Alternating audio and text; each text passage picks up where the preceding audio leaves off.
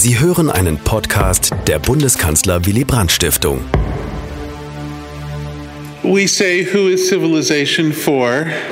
And of course, um, I think most people would immediately have an answer. I think most people would say it should uh, benefit human beings, it should sustain the human project it should benefit the overall uh, biosphere, the ecosystem of the Earth, so that this all continues.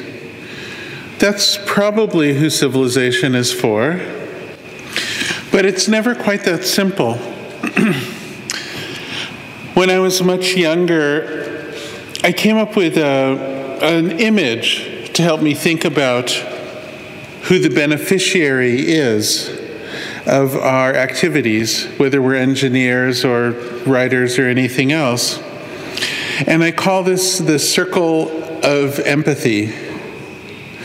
By the way, the term empathy um, had its origins in the uh, uh, a circle of psychologists and poets in Germany uh, about a century ago. Um, and the original use of the term was essentially imagining what virtual reality would be like someday.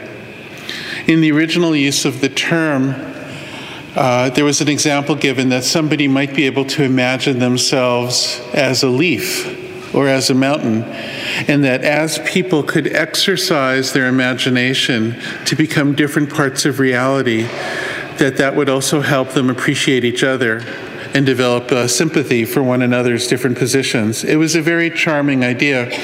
But this notion of a radical transformation of self, wait, God, it's horrible technology. I'm sorry, it's always off. I don't know how that happened. Um, uh, this, this, uh, uh, this, this very charming word came from essentially uh, an attempt to imagine what virtual reality would be like someday. And we've always had this idea in virtual reality that maybe if you can imagine yourself in a different position, whether very radical, imagining, imagining yourself as a leaf blowing or something, this would help you dislodge yourself from only seeing the world from your perspective all the time. And this might help you become more sympathetic to the situation of others. So, the circle of empathy, this, this uh, image that I mentioned, is the circle around you, and anything inside the circle are those who are the beneficiaries of what you do. Anything inside the circle deserves your empathy. Things outside the circle perhaps don't deserve your antagonism. Perhaps they don't deserve your, um, they don't deserve destruction. But on the other hand, they're not the beneficiaries of what you do. So I would hope that all decent people believe that human beings should be inside the circle. Uh, that's not always the case. There are racists and homophobes and many other varieties of, of uh, ideological people who would like to put some human beings outside of the circle. But I think decent people can agree that humans belong inside. There are some cases that are very difficult to decide. There are controversies about animals. Should animals be inside the circle or on the outside or somewhere right on the edge? In the United States, we have tremendous debates about uh, abortion, about whether uh, an early fetus should instantly be on the inside or not. Typically, liberals wish to make the circle larger, and conservatives wish to make the circle smaller. It's a good definition of those two uh, attitudes. Uh, there are problems with making the circle either too large or too small. If you make the circle too small, of course, the problem is you become cruel in fact, you eventually make it small enough that you even destroy yourself. And this we've seen again and again when conservatism spirals out of control in history. something I don't even need to refer to in this location. Um, if you try to make the circle too big, there are also problems. If you say, I will never even kill a bacteria because I wish to support all life, then you, you, you can't live because your body kills bacteria all the time. You essentially become incompetent. And so there's a sort of a zone in which the circle is plausible. Now, I'm telling you about the circle of empathy for a very simple reason, which is that the project of technology, which has existed for centuries, has recently become, I would say, dominated by an idea that we should put machines inside the circle. And this is the idea of artificial intelligence. Now, when I say it's become dominated, I don't think I'm exaggerating.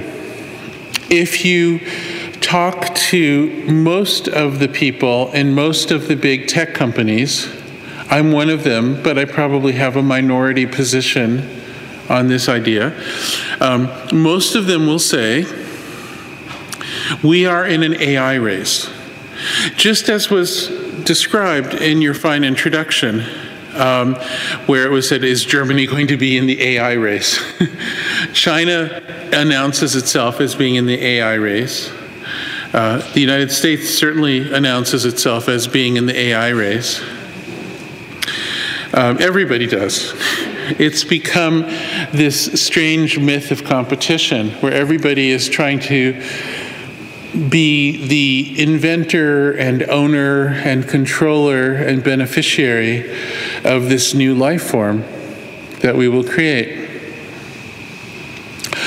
Now, what I wish to propose is that putting a computer inside the circle of empathy, which is um, essentially the idea of artificial intelligence, um, is fundamentally an incompetent idea.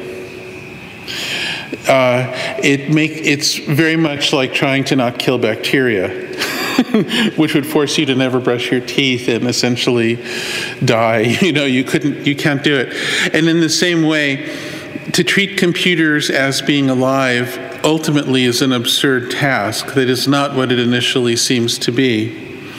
And I, I, wish to describe my reasons for saying that and some of the reasons that I think there are much better approaches to getting the advantages of new mathematical and engineering techniques that are usually described as AI.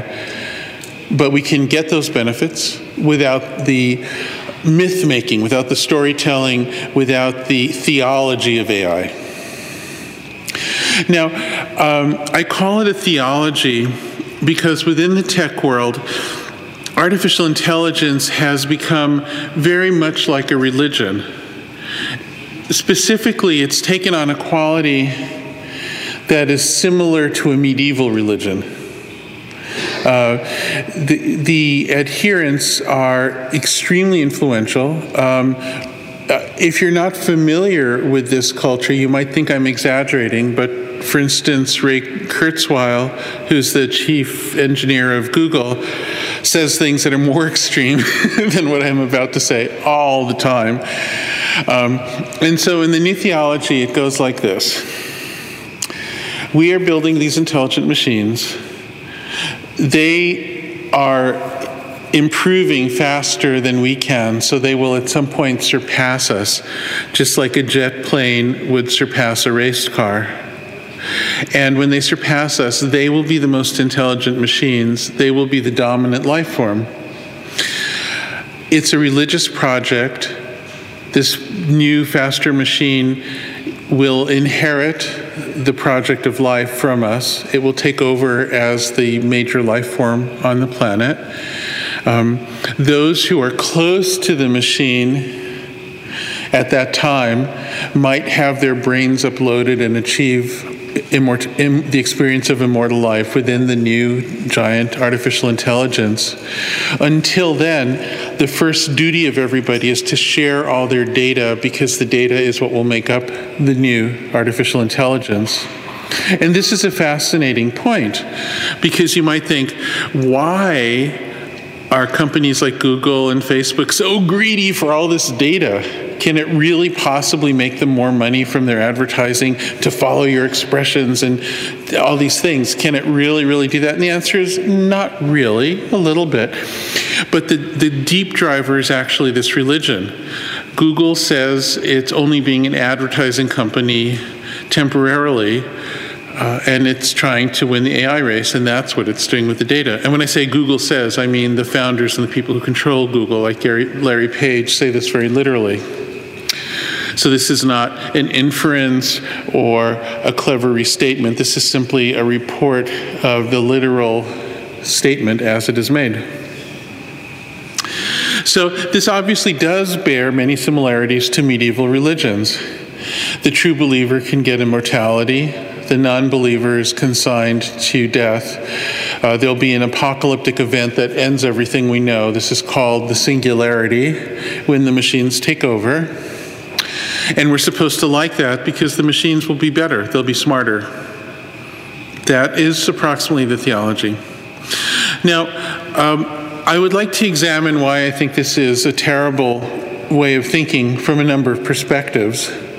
Um, but the first one should be obvious because it suggests that people will either all be killed or, at the very best, be made obsolete.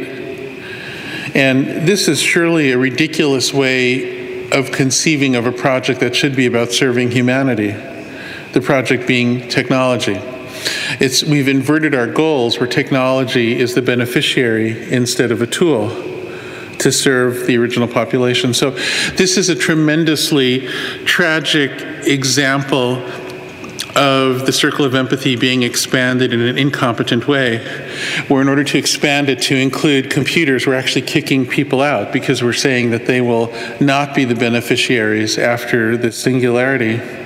But I want to dig a little deeper into the details of this. And I want to use a very specific example that I often find is the easiest way to get across how I see this. So, the example I'm going to use is translation between languages, such as between German and English, as is being performed now by someone I can barely see in the soft light of a glass box over there. Hello, translator. so, some of you have probably heard me use this example before, and I apologize for being repetitive, but I think it's clear, so I'll continue to use it. The idea of translating between human languages was one of the first dreams of computer science, even as early as the 1950s. My mentor, the most important mentor for me was named Marvin Minsky. And Marvin Minsky, as you might know, was the person who probably did more than any other person to promote the idea of artificial intelligence, to promote the mythology of it. And I'll get back to that a little bit later. But Marvin loved to argue. So the fact that we disagreed about this from when I was a kid was wonderful. I would tell Marvin, this whole AI thing is just horrible. Why are we doing it? And he would say, it'll be effective for getting our grants, so shut up and just play along. and in fact, it was true. It was very good for getting grants. Back in the early days, in the 70s was when I started at this. You would go to a grant making organization such as the Defense Department, you say, we're going to build this super smart thing, and if we don't do it, our enemies might, and it'll get smarter than people. And it's, okay, here's your money, here's your money. Oh my God, you better. And so it was very effective. And it, it actually, the whole thing started off as, as storytelling to get grants. And I, am not saying this as a scholar, but as a direct participant. Um, this, is, this, is where, this is where it started. But at any rate, about language translators. One day, Marvin had the idea that maybe computers were good enough that a couple of graduate students could achieve translation between languages over the course of a summer. So he assigned it as a summer project. And the idea was simple. You would start with uh, Noam Chomsky's idea of a core, a logical core of language, and then you would have the dictionary for the two languages, and you would combine these two things together with an algorithm and then you should have a translator. It was a reasonable hypothesis, and it absolutely failed. And people tried and tried and tried to do more and more sophisticated versions of that approach for decades. Until in the 1990s, some researchers at IBM's lab had a totally different idea. They're saying trying to write a program that understands language is hopeless because we don't we use language, but we don't understand language. Nobody has a scientific description of how language works. What we'll do instead is we'll use big data. And this was one of the first examples of big data becoming important in this type of application. We'll get a very, very large amount of text that has been translated, and then we'll look for correlations of phrase to phrase, phrase to phrase, and we'll create a mashup of that. And that worked. All of a sudden, there were usable translations coming out. And that is still the core of the technique that we all use today. Now, since that time, free translation services have become available. So, as we all know, we can go online and from Google or Microsoft or others, we can enter some text and we'll get a memo translated or a web page. It's wonderful. I think this is a fantastic service. It's convenient. I enjoy it. I benefit from it.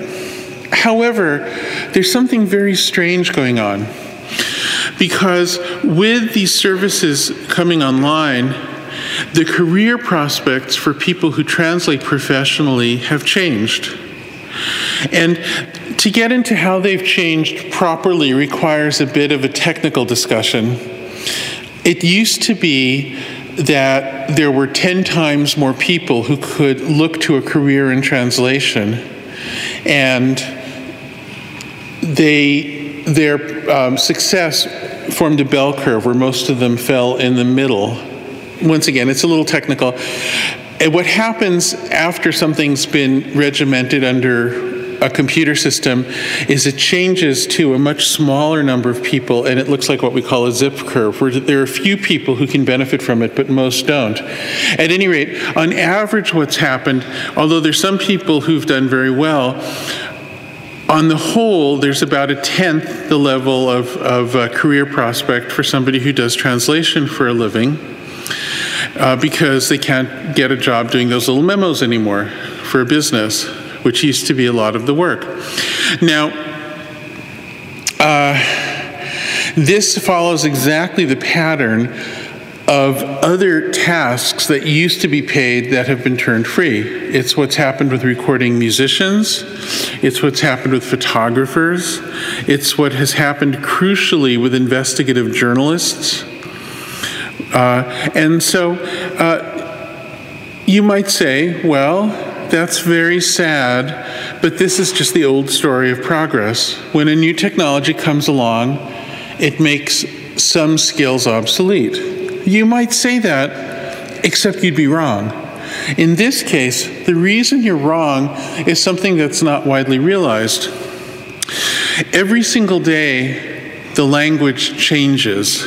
Every single day, we need new example phrases. For instance, there's news. We suddenly have to talk about yellow jackets in France, and that has to be translated correctly. If it's translated literally, it will turn into nonsense. We have to talk about new pop culture, new jokes, new songs, new memes, all of these things. And where do we get the example phrases? We steal them. We go around to people who do not understand that we're taking the translations and we simply take them. They have all clicked through on their little agreement that lets us do it, and we steal them by the tens of millions every single day. We have the algorithms have found people who are doing translation for one reason or another. Um, for instance, sometimes it's amateurs who like to do subtitles on the most recent YouTube videos for their language, that sort of thing. Um, so here we have a very screwy, bizarre situation. We're telling the people, you're obsolete because a giant electronic brain is better than you and has replaced you, but we still need you. We're going to steal from you. so, can you see something wrong with that? So, there's a sense in which AI can be understood as a new way of packaging data and other efforts, creative efforts between people, rather than as a thing in itself. Now, if any AI, and this is a principle that generate that generalizes, if each AI, each supposed AI program is different. Not all of them need new data every day, but they all ultimately come from people. And so, in order to treat the AI as alive, you have to somehow hide all those people. You have to tell those people, get behind the curtain, like I did before when I wasn't sure if I should be on stage. You have to pretend that they aren't there. You have to tell the people, you're not needed anymore. Maybe you'll survive on basic income or something. And so, but the funny thing is that the AIs are always owned by somebody. The AI is owned by Google or maybe Microsoft or somebody, Baidu, if it's a Chinese one. So essentially, AI, when I hear AI, I hear the word theft. To paraphrase Lenin, AI is always is theft. It's, it's, a, it's a form of pretending that people didn't contribute when in fact it was crucially about what people contributed. So, from a political and economic perspective, it's a disaster. Um, in the past, every time a new technology emerged, we would say this is creative destruction. And if some old jobs have gone away because the skills are different now, that's okay because there'll be new jobs. But there can only be new jobs if we accept the idea that the people who do those jobs should be paid. If we say, well, there are new jobs, the new people are needed, however, we're going to pretend they're not there, we're going to pretend we're not stealing from them, and we're not going to pay them, then of course that system breaks down, and instead you create unemployment as the technology advances, which is a disaster. It means that technology hurts people instead of helps people. So, going back to our question who is technology for? If we say it's in part for machines, if, and when we say artificial intelligence, we're suggesting that the machine itself is becoming the beneficiary, that there's an intrinsic value in making the machine have a certain status. If we say that, we also, in the same breath, are removing people from having that same status. Um, so it's a remarkably unethical and destructive idea. Now, having said that, I want to make very clear that the thing I'm criticizing involves storytelling, myth making, it involves vocabulary, it involves uh, ethics, it involves economics, but I am not criticizing computer code. I am not compu- I'm not criticizing the design of robots. I'm not designing something fundamentally mathematical or in the realm of engineering. I actually happen to love that stuff.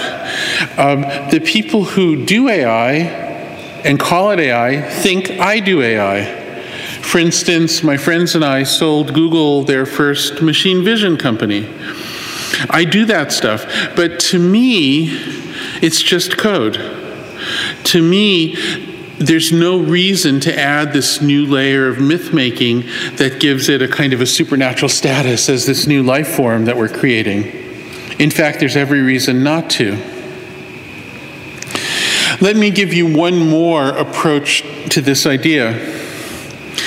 As you probably know, one of the earliest expressions of the idea of AI was from Alan Turing, the principal inventor of the computer, and this is called the Turing test. When I was in school, when I was young, we were taught the Turing test as if it were one of Einstein's thought experiments, as this foundational core idea in modernity. And we weren't taught anything about the bi- biographical context in which Turing thought of it. We knew very little about it, actually. We, it was just an abstraction. More recently, more and more people are aware a little bit of Turing's biography. There was a major movie about it. It's become part of the public discourse. At the time, nobody knew. Um, so, for those of you who don't know, Turing proposed the idea of the Turing test in the last weeks of his life. He'd had an extraordinary, extraordinary life. Um, as the, the principal inventor of the computer, he had been drawn into the war effort and uh, plausibly was responsible for saving Britain from an invasion.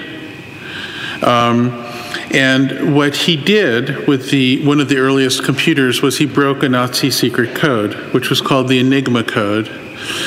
You all probably know this history, but just in case, the Enigma code was decoded with a little box, and um, the mathematicians in the Nazi intelligence services believed it to be unbreakable, but they weren't aware that there was a computer on the other side and the computer could break it. So after the war, Turing was initially celebrated as one of the great heroes uh, of, of Britain. However, it happened that he was gay. And at that time, it was illegal to be homosexual in Britain. And uh, he, along with about 50,000 others who had participated in the war effort, were. Um, treated as uh, not exactly as criminals, but sort of as mental patients.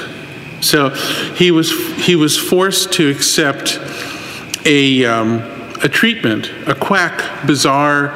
Um, uh, unscientific and cruel treatment that was supposed to cure his homosexuality. He was forced to accept uh, massive doses of female hormones in, with the idea that that would balance his sexuality. And here we see the extraordinary power of the metaphors we choose to use to understand our own technologies. Um, before the computer became the dominant metaphor, uh, the steam engine had been the dominant metaphor. And during uh, Turing's lifetime, the computer was known to only a few individuals, so the steam engine was still the powerful metaphor. And with steam engines, it's all about balancing pressures. And um, therefore, the popular version of Freudian psychology had to do with balancing these, pre- these pressures. So the idea was that, wow, his sexuality must be out of balance, so we're going to balance it with the opposite hormone, and somehow that will get the engine to not be giving off steam and, and, and all that. It's something like that, something crazy, something stupid. So, um, he uh, developed female bodily characteristics, and he committed suicide in an extraordinary way by eating an apple laced with cyanide next to the first computer in his lab. Do you all know this story? Yeah. Yeah, some of you do. So um, it was just in the, the last weeks before his death that he wrote down the Turing test. And once you understand the context, I don't think it's possible to read it in the same way. So, the usual way that the Turing test is told is we're told that uh, Turing uh, tr- modified a, an older parlor game in which a, a, judge was supposed to determine whether little t- slips of text that are transmitted under a screen were coming from a man or a woman. He'd have to guess who was the man, who was the woman. They both might be trying to deceive the judge. And I don't know why this was considered an entertaining game. I, I, find it, it sounds kind of boring to me. I don't get it. But anyway, apparently Victorians thought that this was incredibly amusing. Um, and so Turing said, well, get rid of the woman and let's have a person and a computer. And if the judge can't distinguish them, what distinction is there? Okay, now this is a very interesting intellectual move. It's a very interesting one because it doesn't say anything about the absolute status of anybody. It doesn't say, all it says is if you think people are elevated in some way and you can't distinguish the person from the machine, who are you to discriminate against the machine? So it essentially puts the machine into the role of the homosexual or the Jew or some other oppressed class. It takes the machine into the circle of empathy and complains, why does this thing not have status? Why does it not have rights? However, however, and, and that's the attitude that the tech world has had ever since. The, the, the um, technical young men will often whine, why isn't my machine treated as a real person? But you're, you know, my machine's smarter than your dog. I don't know. I run into this all the time in the lab with brilliant young men. So, um, the thing is, Turing was being tortured to death for his identity. And I think the way we should read this should be informed by the context. I think it was, in part, a very dark cry of pain. It was saying, Here, what more could I have done for Britain? What more could I have done for the cause of civilization? What more could I have done for the cause of democracy than what I did? And yet I'm still being killed for who I am. And I think there's an indictment built into it. There's an indictment that, you know, if you can't treat me as a person, I guess maybe you'll treat a computer as a person. It's bringing up the whole absurdity of the lack of empathy shown towards him. Um, I think that that's the better interpretation given the context. I think what he's saying is that if you have so little humanity, I bet you can't tell a computer from a person. And in fact, if you look, if you look in the footnotes, he only wrote he only wrote two versions of it. One in a little note, and another is as part of a little article. And if you look in the footnotes, he has a comment. Surely you can see that ultimately the computer came from people and people came from God, and whatever you see in the computer is ultimately just part of the divinity you see in people. He has this amazing footnote, which nobody ever reports on. Okay, so um, I want to say something else about the Turing test, which is a little bit of a joke, a, a little bit tongue in cheek, but here's what I wish to point out. In the, the Turing test, as it's, as it's usually presented, there's a judge who's attempting to distinguish a person from a computer, only getting uh, little um, notes, little tweets, you might say, little, little, little messages. Now, the assumption of the, of the technically minded nerd is that if the judge can't distinguish which is the computer and which is the person, it must mean that the computer has become elevated and has become like a person. But there's another logical possibility, which is that the person has gone down. The person might have made themselves debased. The person might have made themselves stupid. And that is why you cannot dis- distinguish them from the computer. It's another logical possibility. There's nothing in the Turing test that tells us which happened. Furthermore, the judge might have become stupid. Okay, so you start with two people in one computer. Either the computer might become elevated or the people might become stupid. But because they're two people, I would argue that there's a two thirds chance that a person became stupid rather than a machine became smart. okay? so, in general, anytime the Turing test seems to be passed, it probably means that people have gotten stupid.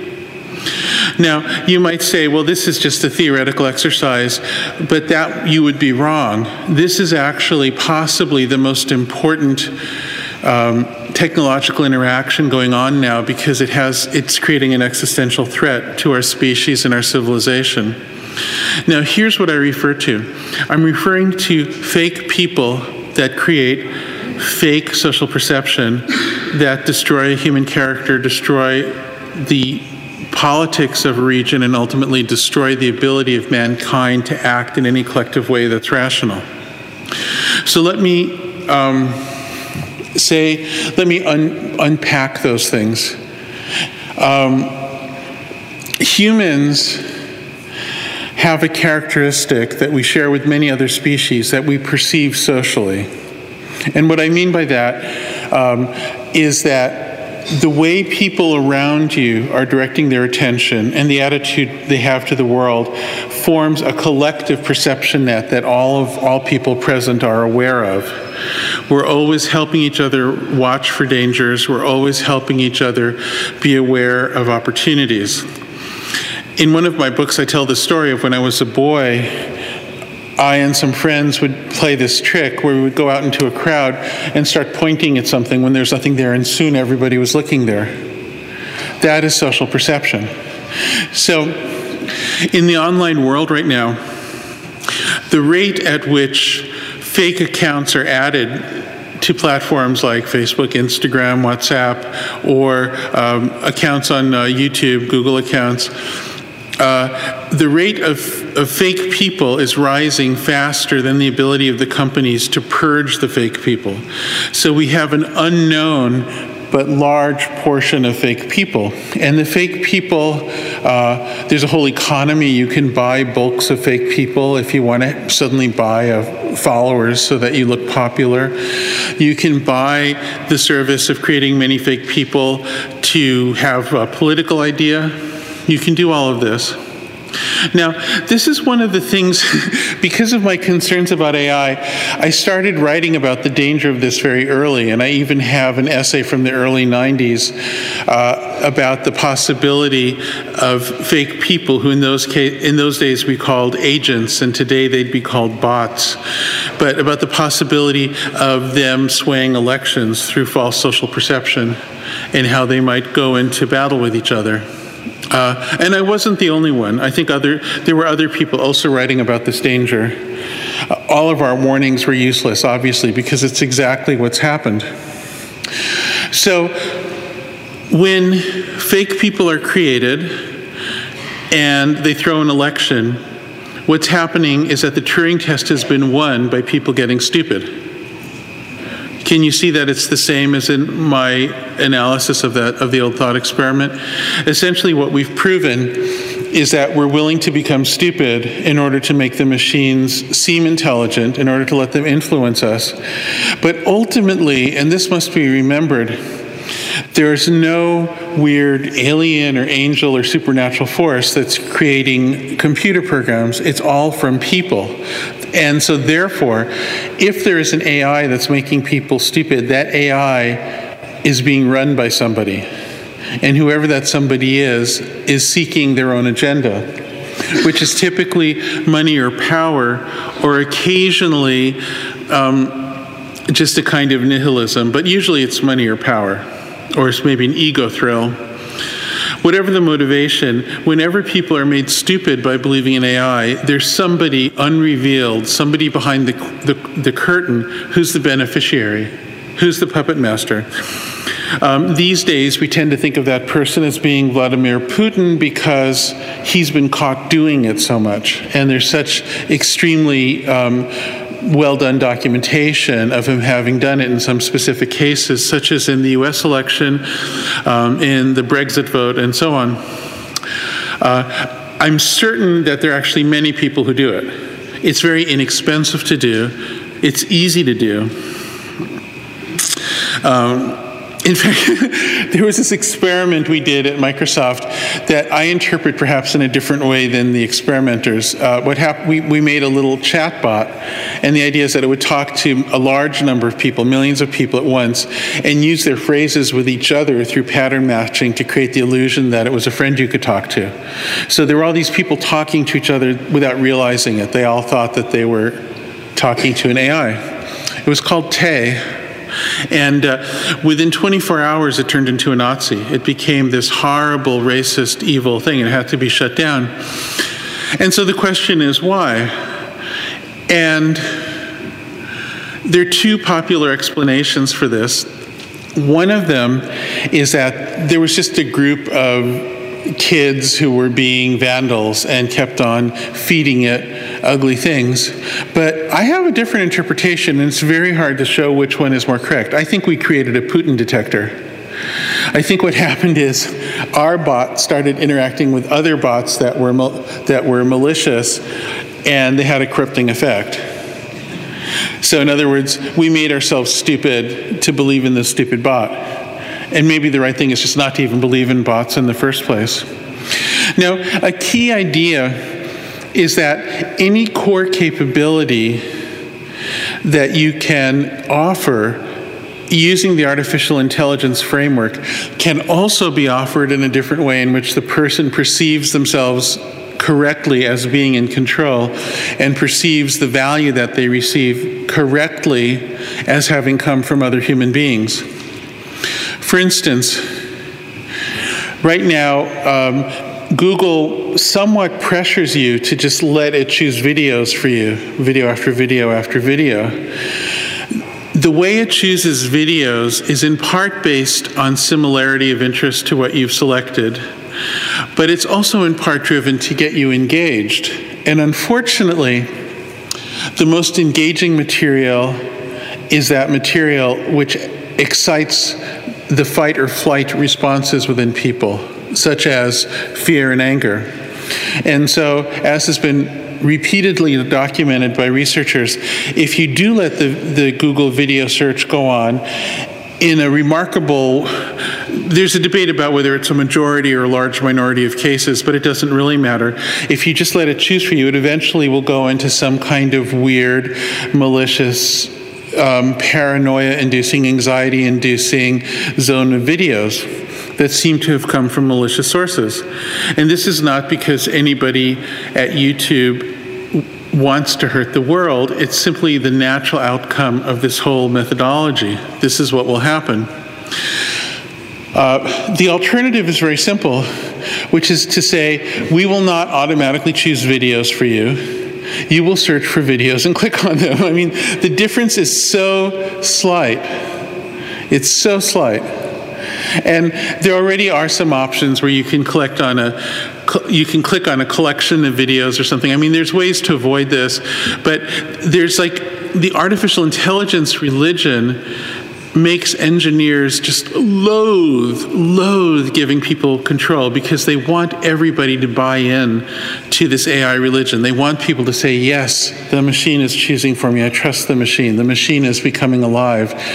They want that so much that they'll make the world, they'll destroy the world to get that feeling. Uh, and this is, uh, so this is something I battle against all the time. I battle against this constantly, and it's difficult.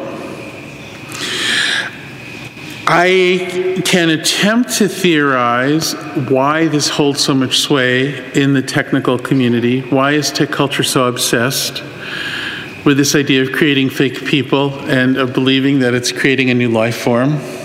Well, one theory is that it's mostly men and it's some sort of a womb envy kind of a thing that we want to give life. It's a way of not needing women anymore. We can propagate life without them, without, without their difference from us, without their whatever is imagined. Um, the vast majority of people who think this way are men, and the vast majority of influential people in tech society are men, and that is a real factor. It's a very peculiar feeling. That's what part of it. Part of it is it's an effective plot for science fiction, and so much compelling science fiction has been made out of the idea of computers coming alive. We could mention the Matrix movies and the Terminator movies, and on and on and on. That's had a, a big, big role.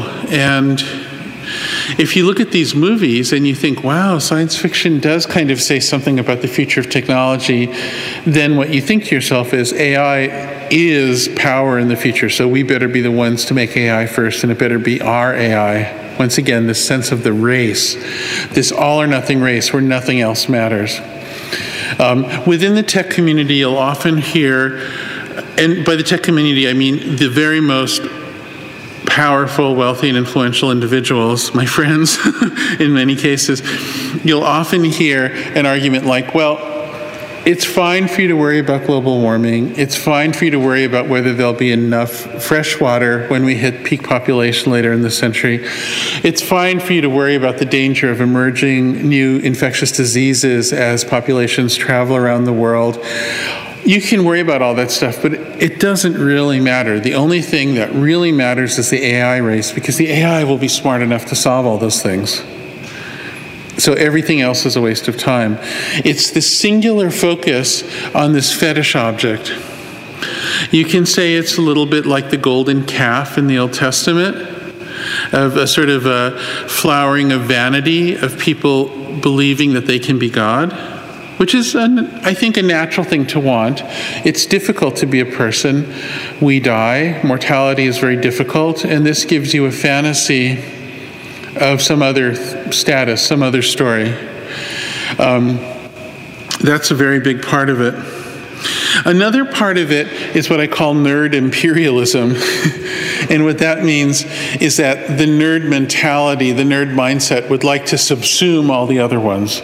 So, all the people who are interested in art or design, all the people who are interested in sociology, the people who are interested in politics, the people who are interested in psychology, the people who live subjectively and are interested in the impressions of the world, the people who believe in interiority and are interested in their own experience. They would, the nerd imperialist would like to overwhelm and control and be superior to all of these. And it's kind of happened because we make so much money. We make you know, the biggest companies are tech companies now, and they've come up very quickly. We're outpacing even the pharmaceuticals. We're kind of kings in a way. And so, um, when somebody has that kind of good fortune, they always read it as confirmation of their high self regard.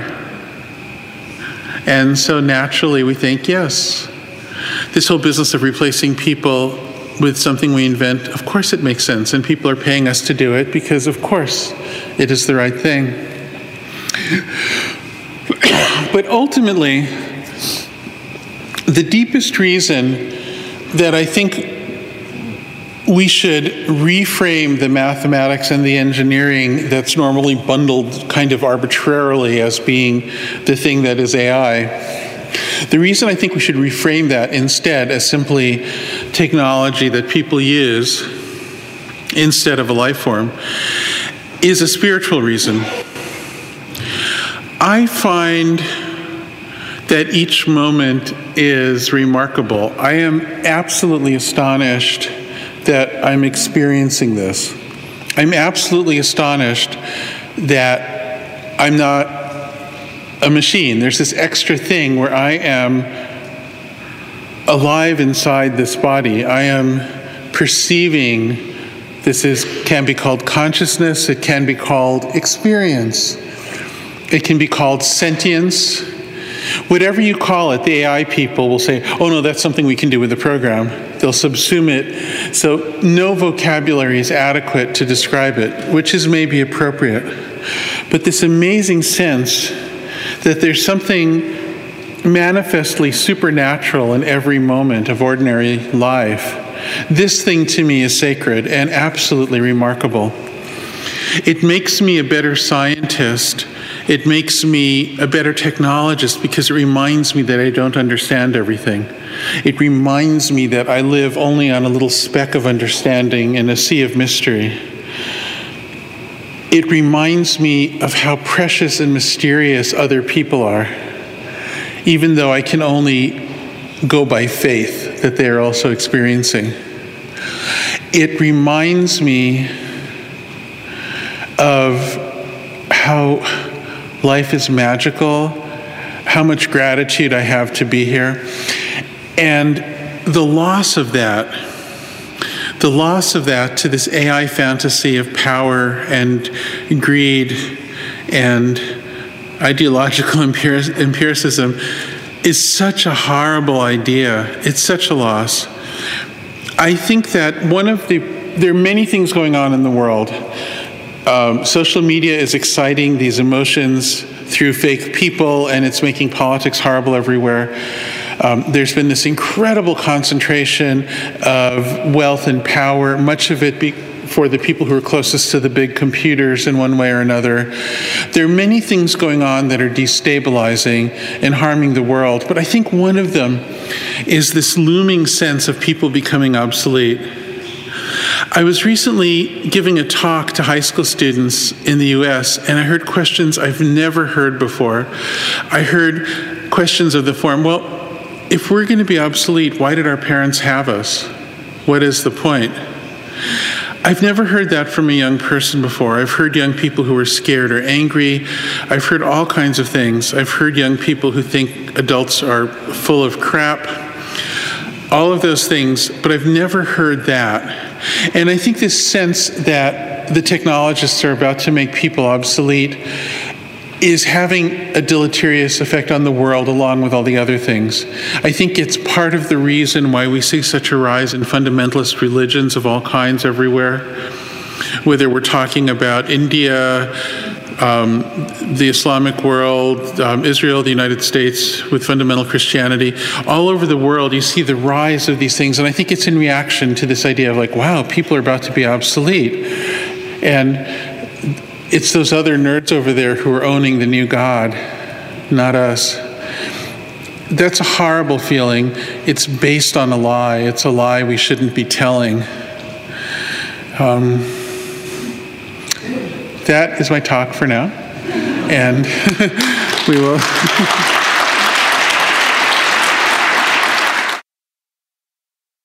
Ja, vielen Dank erstmal dafür und äh, vielen Dank auch an die Willy Brandt Stiftung, dass die Lecture dieses Jahr ähm, ein digitales Thema ausgewählt hat. Ich wage mal die Prognose, es wird nicht das letzte Mal gewesen sein, weil natürlich diese umfassende Veränderung, die damit kommt, es in, auch in anderen Themenfeldern ähm, wichtig machen wird. Und dass ein Redner ausgesucht wurde, der ein Insider ist, aber den Blick auf das Ganze bewahrt hat und nicht nur an den technischen Lösungen, an denen er selbst mitgearbeitet hat, äh, verharrt und den Überblick gewinnt. Und ähm, eigentlich war es ja ein leidenschaftliches Plädoyer dafür, aus äh, technischen Fortschritt, wie das wahrscheinlich Willy Brandt gesagt hätte, gesellschaftlichen Fortschritt zu machen und es nicht in die um, umgekehrte Richtung gehen zu lassen. Und ähm, während der Rede hat ja einmal das Smartphone miaut. Und das erinnert mich an ein Buch äh, von Ihnen, ähm, Jandier, wo Sie sagen, sei eine Katze, sei unangepasst, sei nicht unterwürfig, sei überraschend, yes. sei unberechenbar vor. Und deswegen die Frage bei dieser Umwandlung von technologischen gesellschaftlichen Fortschritt, wie viel muss der Einzelne machen, auf was muss er achten und was ist die Aufgabe des Staates? Ah, okay. So before I answer your your excellent question, I have to say something about that meow. So, um, as as you might be aware, some editions of the book actually have a picture of the cat on the cover. It's a it's a real black cat named Potato who was rescued from a parking lot in Oakland, California, and that's his meow. And so I wanted everyone to know because I believe in giving credit, just as I don't want to steal people's data, I don't want to steal cats' data. and so he'll get an extra treat for having contributed to this so that I'm can, I can be uh, consistent in my beliefs. So, um, as far as the role, um, the role of the various players is tricky when it comes to technology, and it's one of the reasons why I've attempted to live this this rather complicated life of being both inside and being a critic at the same time, of being a, a essentially the loyal opposition, if you like. Um, and the problem is that uh, it gets very complicated. The future is unpredictable. And so every time you think you've nailed it down, some programmer comes up with some twist that undoes your assumptions, right? Um, and so it is, it does, it's very hard to figure out what is a useful role to play. So um, I made a decision that um, I would ask people to consider quitting these systems as a form of social responsibility.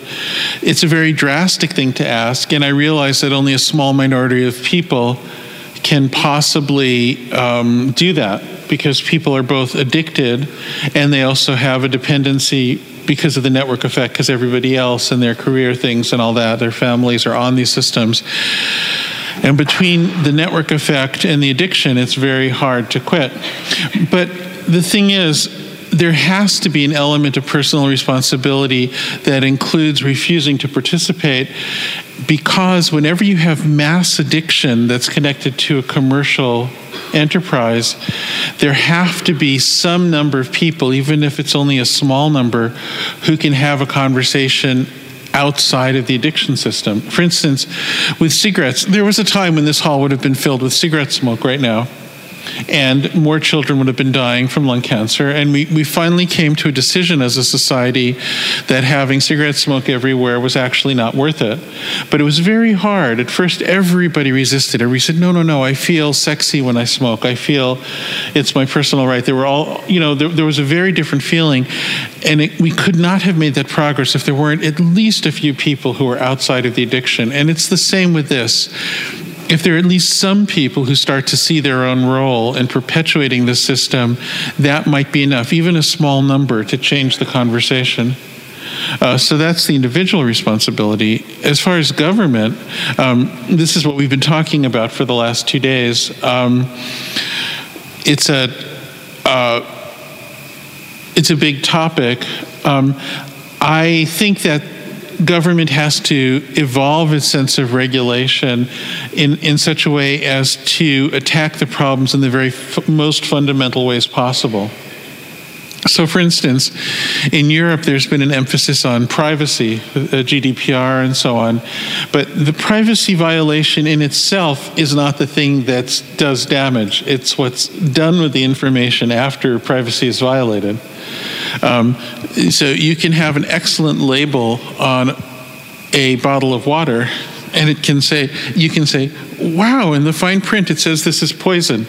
But really you shouldn't be allowed to put poison in the bottle. And so I, I think that we have to go many steps beyond the gdpr so that it's not just about preventing privacy violation but preventing manipulation. And i think the only way to do that really has to do with restricting not just how data is gathered, but how it's used, and ultimately trying to get rid of the uh, business model of manipulation, which um, uh, and in, indeed probably the metaphor of artificial intelligence in the long term. Um, and uh, there are many schools of thought about how to do that, but I think regulation has to cut as deep as possible because the tech companies are very clever and wiggly. If you look at how we evade taxes, for instance, I shouldn't say that, except for Microsoft, only the other ones. But if you look at how clever these things are, it gives you a sense of how clever people with big computers can be. And so it's very, very hard to foresee what will happen from a regulatory point of view. You have to cut very, very deep. Ist der, der Kern des Datenmissbrauchs? den Sie ja vorhin beschrieben, was ist der Kern des Datenmissbrauchs? Sie hatten ja vorhin beschrieben die Ermöglichung auch des äh, Missbrauchs durch Dritte äh, und hatten dann davon gesprochen, ähm, künstliche Intelligenz, wie sie heute verwendet wird, besteht oft aus dem Diebstahl geistigen Eigentums, Diebstahl von Daten, ähm, Missbrauch von Daten. Jetzt gibt es ja andere Bereiche der Politik, wo versucht wird, so etwas zu regulieren. Also zum Beispiel bei der Frage äh, von genetischer Vielfalt ist mit dem Cartagena-Protokoll äh, und anderen versucht worden zu sagen, die Regionen, in denen so etwas entstanden ist, die müssen einen Anteil haben, wenn diese Informationen genutzt werden.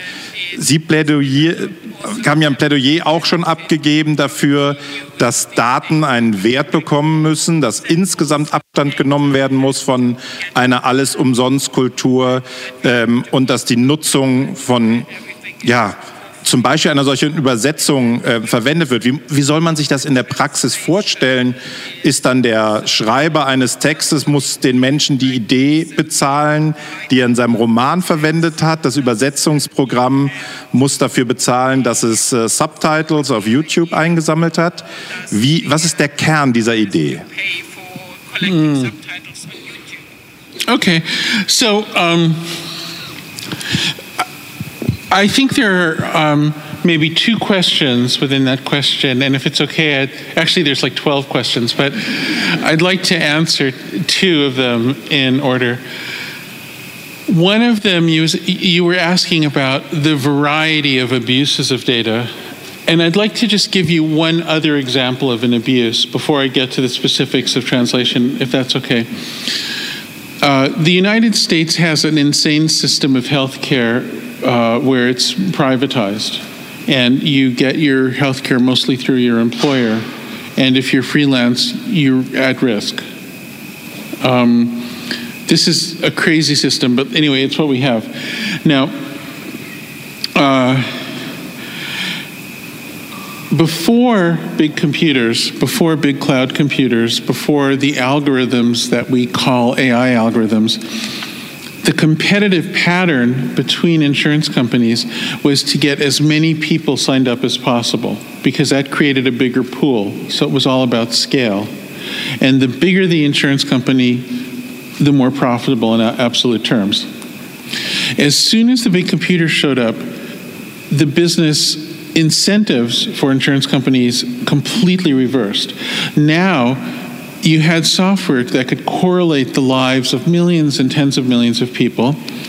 And so you had better predictions of what would happen to somebody. And now your goal was to insure as few people as possible, those who are unlikely to make a claim right? And so all of a sudden it became about dropping people and reducing the number of people.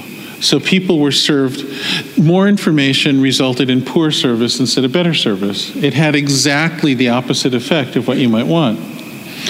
Um, so I'm, and uh, the same thing has happened in many other instances in industry, where the use of these algorithms has undone previous assumptions because it gives one whoever's closer to the bigger computer enough extra information, enough e- extra insight to essentially undo what might otherwise seem to be a normal business.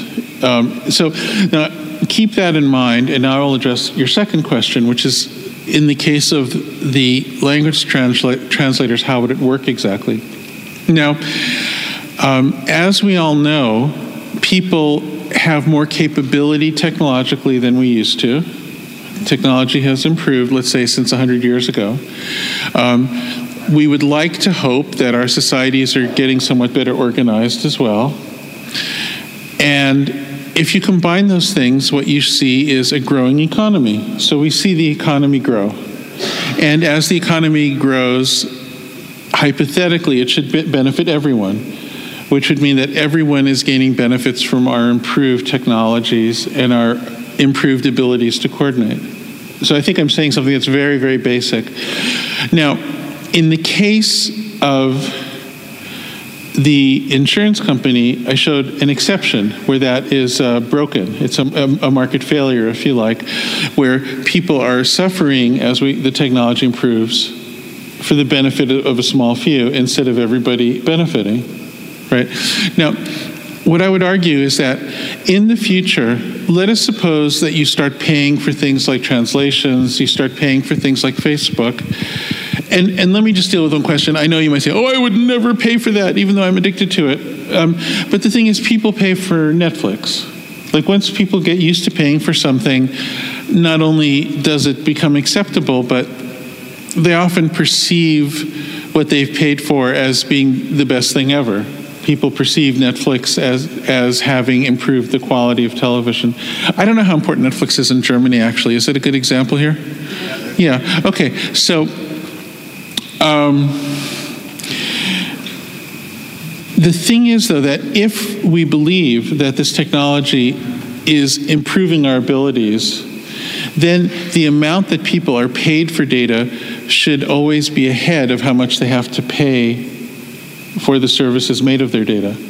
In other words, um, if you are working in a car factory, you should make enough money to be ahead of the game at the end of the month. You shouldn't become poorer and poorer.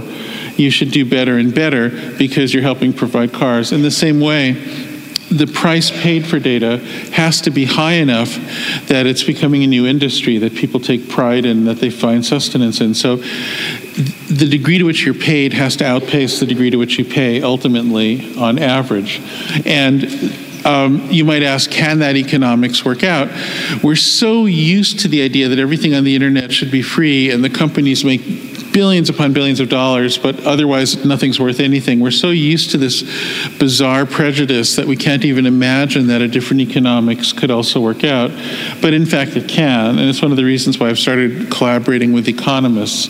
This could be a completely sensible, sustainable economy that I think would, would result in a better world.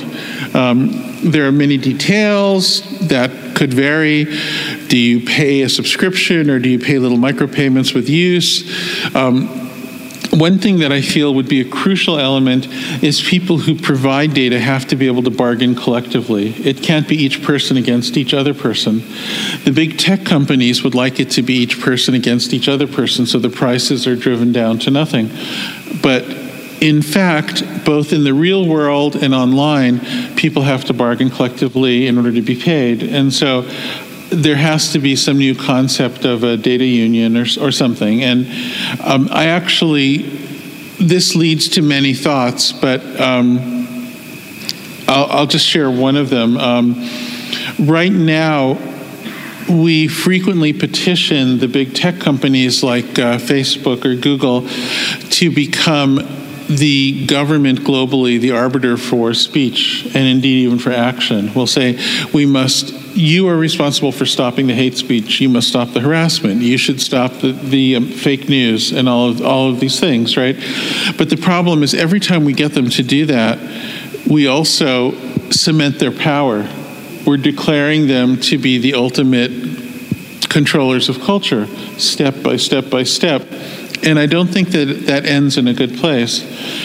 I think that some sort of new collective bargaining uh, entity that would assure that people are paid well for their data could also become a new uh, element of civil society. It could become like a medieval guild, where you would say if you hire somebody who's good at uh, stone cutting or something who's part of this guild, you're also getting quality. They enforce their own quality. That these these entities could also become the aspects of society that become entrusted with providing truth and quality and, and decency in the future. This is a more complex idea, and I'm only presenting the barest picture of it. But there has to be some way that there's a center of influence online other than the central hub that is able to create quality so everything doesn't turn to garbage. Because, of course, if there's only one source, it does turn to garbage. And um, uh, and so, this idea that the data union could be the same thing as the source of quality is called uh, a MID, creating a MID. And those who are interested can find an article I recently wrote with a colleague in the Harvard Business Review that describes them. Um, but uh, um, so there, once you start going down this path of reimagining technology as if people were the purpose, you end up inventing all of these ideas. Um, but in a way, it's a very easy and natural invention. And I, I believe that even though some of these ideas might sound a little radical or bizarre, in fact, they're not. They're very gentle and more similar to things that have worked for humanity in the past.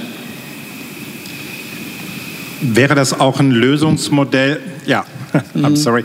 No. Ähm, wäre das auch ein Lösungsmodell für die Bereiche, die wir heute ja Plattformkapitalismus nennen, die jetzt ja sehr beteiligt sind an diesem Rennen um Lösungen der künstlichen Intelligenz und wo man auch das Gefühl hat, auch das ist ja eine Art von Diebstahl, also die Ubers, die dann die ähm, Standards für die eingesetzten Fahrzeuge senken, die die Leute eigentlich in eine Auktion um ihre Dienstleistung zwingen. Der Amazon Marketplace, der kleinen Händlern die Aufgabe überlässt, ein Produkt in den Markt einzuführen und wenn sie erfolgreich sind, nimmt er es weg und mit seiner ganzen Marketing-Power übernimmt er dann die, den Verkauf. Ähm, könnte man auch diese kleinen, diese Freelancer, äh, die kleinen Firmen mit einem solchen Modell unterstützen? Und damit auch hier für eine Stabilisierung und einen wirtschaftlichen Fortschritt für alle sorgen? Mm. Yeah, so this is interesting. Um, now, of course, the complaint of um, um, a sort of a gilded age with excessive um, income inequality and excessive control of vital resources is not new. This is something um, that has been a problem for a long time and identified as one from long before there were computers. We could mention Karl Marx as someone who was eloquent on this topic. Uh, very, very good critic, terrible inventor, but good critic.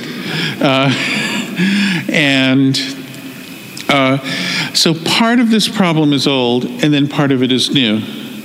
And the part of it that is old is familiar, so I won't go over it. The part of it that is new is the special benefits that someone gets by being close to one of the biggest computers. So, as I was mentioning before, uh, with the example of insurance in the United States, if you are close to one of the big computers, you do have an information advantage, and information is power. Now, interestingly, Silicon Valley didn't realize this at first. The first people to realize it were investors on Wall Street who used it for automated training, automated trading, causing the first computer-driven flash crash in the late 80s, very early. Um, and the people using algorithms for automated trading for a little while made these easy fortunes because they could outguess everybody, and then everybody got them and they balanced out, and now it doesn't work anymore. Um, it's just so they've, but it, I think it did do damage to the market, and.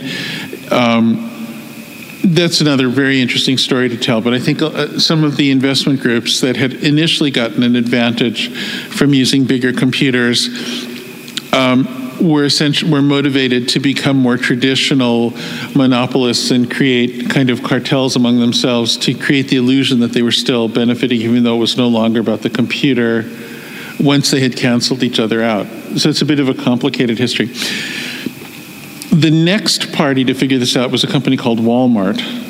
And Walmart used a big computer to, to correlate information about their supply chain so that they could out negotiate everybody who was a supplier and concentrate capital for, the, for themselves more so than previous um, hubs. And that worked for a while. Amazon came along and said, wait, we're not just going to do this to the supply, we're going to do this to the demand too. We're going to do it to the people as well as to the suppliers. We're going to do the whole loop. And so then they overwhelmed Walmart. And um, I, uh, uh, one of my, uh, one of the crucial things for the future is to undo certain kinds of um, unsustainable and, and unsupportable advantages that people gain from big computers if they own those big computers. And having to pay for the data would seem to be an obvious way to do it. If Amazon has to pay for the data that gives it an advantage, there'll be an equilibrium reached where the benefits of the computer will start to be spread widely instead of concentrated. Ich, weiß ja nicht, wie es Ihnen geht. Mir macht natürlich unglaublich Spaß, mit jemand über die strukturellen Probleme von Technologie, die gelöst und gerichtet werden sollen, zu sprechen, der selber ein Techie ist und nicht schon mal mit einer äh, grundsätzlichen ähm, Skepsis überhaupt an Veränderungen seit dem Farbfernsehen ähm, beginnt, sondern wirklich über das zu sprechen, ähm, was läuft gut, was läuft schlecht und wie verbessern wir das ähm, was schlecht läuft. Aber deswegen die Frage, wo hat dieses ähm, auch Schieflaufen begonnen? Ist es technologieimmanent, also bei den Techies, als sie glaubten, sie müssen jetzt andere Formen von Code einführen? Oder waren das dann erst die CFOs und die Investoren, die die Technologie für bestimmte Marktmodelle eingesetzt haben? Uh, yes. Well, uh, the sociology of how we got to where we are is interesting, and I've tried to capture a little bit of it in the new book, The Dawn of the New Everything. Um, part of the problem uh, arose because. Um, at the dawn of networking, which was in the uh, 70s and 80s before the internet, um, a lot of the young men with technical educations were um, thought that the most important feature of civilization was an ability to hide from the government. In the United States, this was driven largely by the Vietnam War, where there'd been a very widespread experience of being drafted into the army and then being sent to a war that was not really supported and was very uh, horribly brutal. And so a lot of young men of the of that era still had embedded in them very deeply this idea that the number one, the number one by far thing that one has to be able to achieve is to hide from the government, and the government is always the bad thing.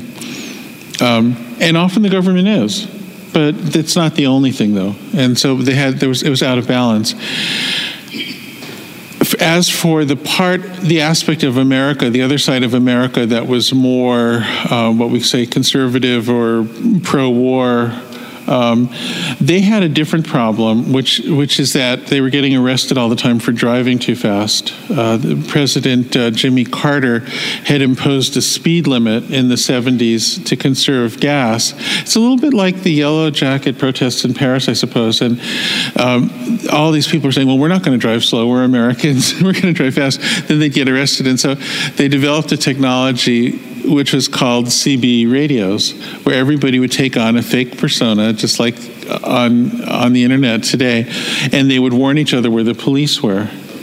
And so, once again, the idea of technology to hide from the government was very central. So, the whole thing was born with this idea that you have to hide, hide, hide, hide, and the government's bad, bad, bad, and it's all about individuals. It was this very cowboy, Wild West idea. Um, and then that was moving forward. And then there was another wave of, um, I would say, hippie socialism that everything should be free. On the internet, we will never pay for anything. Everything will be this giant sharing, it'll be like a commune. But then there was this other thing which is we love the entrepreneurs. We worship the, the, the big, like a Steve Jobs, like entrepreneurs. We worship these people. Um, they were considered to have a, uh, oh, it's Germany. Say, they had a Nietzschean uh, elevation. They were uh, these supermen who uh, could dent the universe and had had some kind of creative will that could change things. And so, you have this weird thing. You're hiding from the government you want to be a hippie communist and you want to support entrepreneurs. How do you combine these things together? And so we ended up making a lot of terrible decisions because there were very few decisions available that could actually um, address all of these different ideas. So, for instance, the internet as it was born doesn't represent people. You don't have accounts on it. That had to come from private companies because the idea is that, oh my God, if you tell the internet who you are, then the government can find you. So, but it's absurd because all we, we just created these gigantic companies to cover these holes, like Facebook, you know, to have an account. It's just, it, it truly was a self defeating, ridiculous idea, but this feeling was very strong. And then this idea, everything must be free, but we still want entrepreneurs. How can you achieve that? Oh, instead of two people paying to do whatever they do, they'll experience things being free. They'll be told to share. They'll be told to be open. They'll be told they're in a commune. But actually, the only way it's financed is there's a third party who's paying out of a belief that they can be manipulated. Which is also just the stupidest thing ever, but that's what we were left with. So we started with these absolutely unassailable ideologies and passions. And by being inflexible, we forced ourselves into a little tiny space of possible solutions, which is exactly the world we have. Ich würde gern äh, letzte Frage. Ähm, ich fand das sehr überzeugend, auch die Darstellung, warum muss, darf man sich eigentlich an diesen Manipulationsmaschinen nicht beteiligen, bis sie ihr ähm, Geschäftsmodell verändert haben, was muss reguliert werden. Und ich darf das hier erzählen, ich habe Ihr Buch äh, Zehn gute Gründe, warum du deinen Social-Media-Account sofort löschen wolltest, hatte ich als ähm, Lektüre bei einer Dienstreise nach Äthiopien dabei. Ähm, ich werde auch im Dezember meinen Facebook-Account noch löschen, aus anderen Gründen. Ähm, aber ich fühle mich bestärkt durch das Buch. Und an meinem letzten Tag bin ich einem jungen Studenten begegnet äh, in Lalibela in äh, Äthiopien, der von dieser Aufbruchstimmung mit dem neuen Premierminister berichtete und dann, ohne dass ich ihn darauf ansprechen konnte, sagt, wir brauchen Facebook und Twitter wie die Luft zum Atmen. Und ich hatte gerade am Vortag gelesen, wie schnell die, die damit begonnen hatten, ihre Revolution eigentlich aufgefressen wurden von dieser systematischen Maschine dahinter, die missbrauchte. Was antworte ich an solchen jungen Menschen? Was ist ein Weg, sich zu organisieren, sich mit anderen auszutauschen, ohne in diese Falle zu tappen?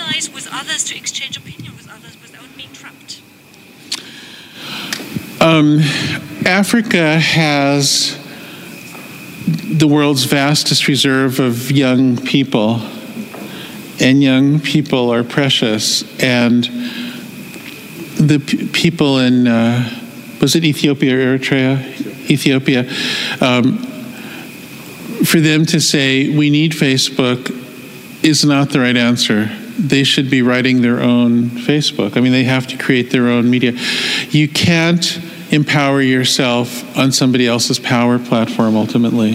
You know, this is a um, ultimate. You know, uh, this is this is a very upsetting thing to me. So when the Arab Spring happened in Silicon Valley, there was a lot of um, self congratulations. People were saying, "Oh, it's the Twitter revolution. It's the Facebook revolution," and I was antagonistic towards this, and it was hard to be because it was like this religious, rapturous moment. See, we're saving the world. And I was like, well, Twitter is not going to create jobs for these kids in Tahrir Square in Cairo. They're, they're, they're, at the end of this, what is, what is there for them? You know? And, but there's a deeper problem, and this is a process. The, the algorithms that are driving engagement that that that get more and more data and all of this. What they're looking for is something that they can feed a person that'll get that person to become more and more engaged. And typically the easiest the, it's not the only way but the easiest way that that can happen is if the if the person is fed something that makes them angry or scared because those are the emotions that rise the fastest and the easiest and then stick around. And so let's say that you have something like the Arab Spring, or in the United States, the Black Lives Matter movement. Have you heard of that here? Yeah. And so the people who are participating are often young, they're often extremely good natured, and they're putting all of this stuff out there to communicate with each other, to coordinate. The algorithm doesn't care about them. The algorithm is only looking at how it can get an emotional reaction to get engagement from somebody, from anybody. So naturally, all of this data becomes fuel in exciting and engaging the people who hate them the most. And then the algorithm gets more engagement and more response from the people who are upset and then it introduces those people to each other and drives them more and more and more. So you end up with a tool that, while it was powerful for the Arabs, what the Arab Spring kids got out of Twitter and Facebook was authentic, but what ISIS is getting is even more is even more intense. Black Lives Matter was authentic and it relied on social media, but the revival of the Ku Klux Klan and neo Nazis in the United States was more intense. And so the thing is that using this system for social change is inherently absurd. It will always have a negative effect later. The initial effect will feel very good and might be quite authentic. So, what I would counsel bright kids in Ethiopia is somehow, against all odds, write your own damn software first. Figure it out. Like don't don't rely on somebody from another country to provide you with your way of talking to each other Africa has to develop its own technical culture to a much greater degree than it has. It has to have more technical universities. It has to have more scientific training if this huge generation of young people is going to find success and happiness. It's absolutely urgent. Um, and uh, so don't don't treat yourself as a consumer of your own. Your very language can't be somebody else's product. All right, so that's the first thing I'd say. The second thing I'd say is um, beware of this um, boomerang effect where your good intentions turn into larger bad intentions just in order to serve the addiction machine of some stupid company. Um, so this is going to be a hard message. They might not accept it, but I think it reflects reality. Jaron Lanier. Lanier.